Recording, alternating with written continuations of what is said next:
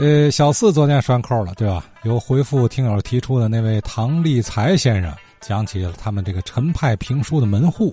哎，说来说去还没提到唐立才了啊，就到点儿了。接下来咱继续听他讲。道德三皇五帝，功名夏后商周，五霸七雄，乱春秋，顷刻兴亡过手，青史几行名姓。北邙无数荒丘，前人田地后人收，说是龙争虎斗。大家好，我是小四。昨天我们在话说天津卫呢聊到了我的一个师叔，叫唐立才，就引起来啊，就介绍介绍这个陈派聊斋的门户。都说了快十分钟了，还没聊到唐立才，最后给您留了一个扣子。扣到哪儿了呢？扣到了刘建英先生的这六大弟子：张立兴、张立川、梁立山、杨立恒、王立平，还有沈立文。因为刘建英先生五四年英年早逝，比陈世和先生走的还早。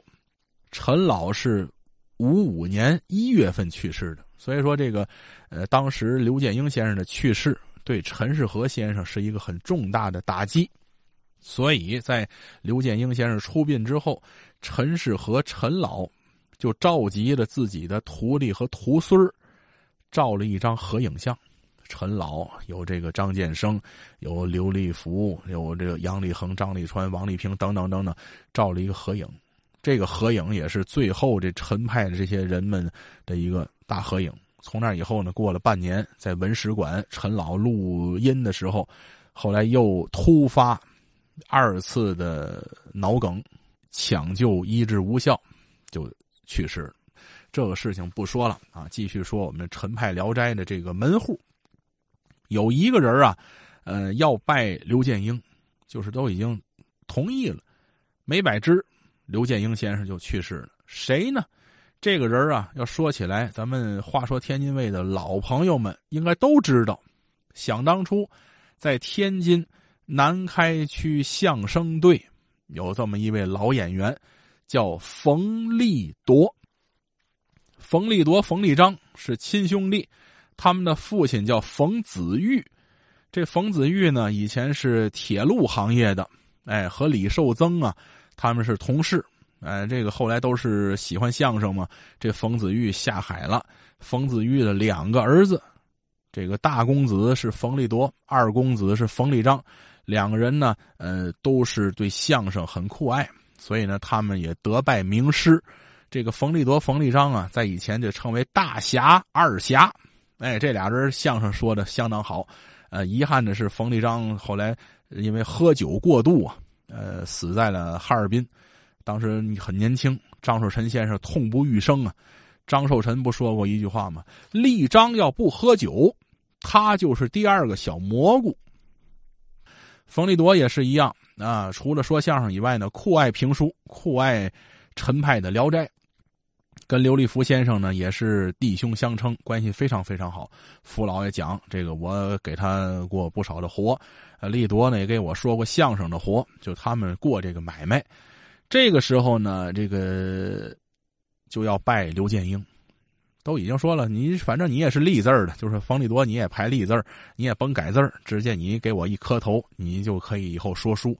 因为以前的相声演员啊，多数的都是双重的门户。冯立铎先生呢，嗯，当时确实是很酷爱这个，但是遗憾的是，呃，没有成为刘建英的弟子。呃，但是福老晚年提过，说这个，呃，立铎算是我爸爸的一个记名弟子。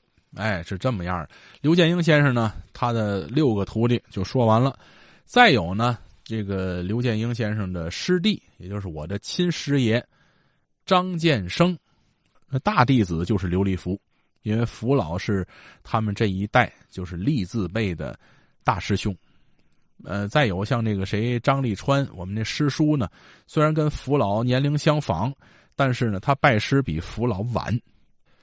刘立福先生拜张建生先生的时候呢，当时是在蒋振亭先生家摆着支。咱们天津人叫蒋振亭，马振华是吧？要写出字儿来念“振”，但是习惯呢叫镇是吧？在蒋振廷他们家呃摆着支，呃，当时呢陈世和先生呃负责举香递家伙，也就是见证人啊。这个张寿臣先生同时拜张承润，那是一天举行的，当时可以说是评书界的一个盛世。张寿臣给张承润磕头。像刘立福啊、于书海呀、呃、张立川啊等等这些人，就是一块集体大拜师。于书海拜马振华，哎，这个呃等等的，他们都在一起办的。福老总讲，他们这几个人都借我的香头，哎，确实是这样。呃，当时吃的永元德这涮羊肉，那天的时候，刘建英先生喝多了，喝多了之后没上买卖，啊，扶老替的买卖，就有这么一段。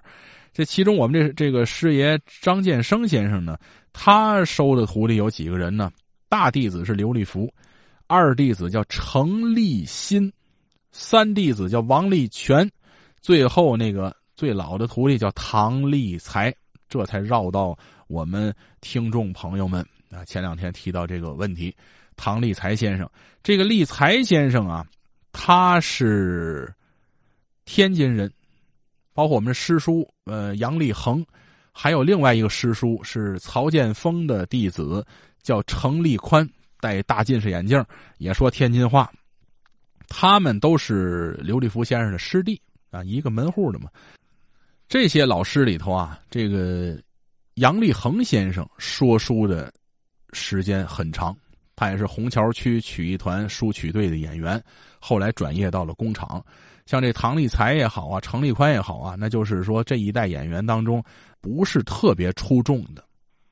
哎，但是这像杨立恒先生也好像这个唐立才先生也好呢，每次说书都是我老师兄刘立福，哎，都是这么一个称呼。这唐立才呢，很多朋友说了他是讲报的，还确实是这样。他不说《聊斋》，说的是什么呢？天津时事。主要说相尸案，这个咱们花儿天津卫的资深的听友是吧？也是老前辈，我们都很尊重他。高景云高先生讲过史美丽，哎，这个咱们天津人叫相思难，哎，我们这师叔唐立才专说相尸案，任老道就发生在这个天津的民国时期的这些个案件，唐立才说这个，但是现在也没有了。因为唐立才先生也不在了，呃，他就是一个这么样的简单的情况。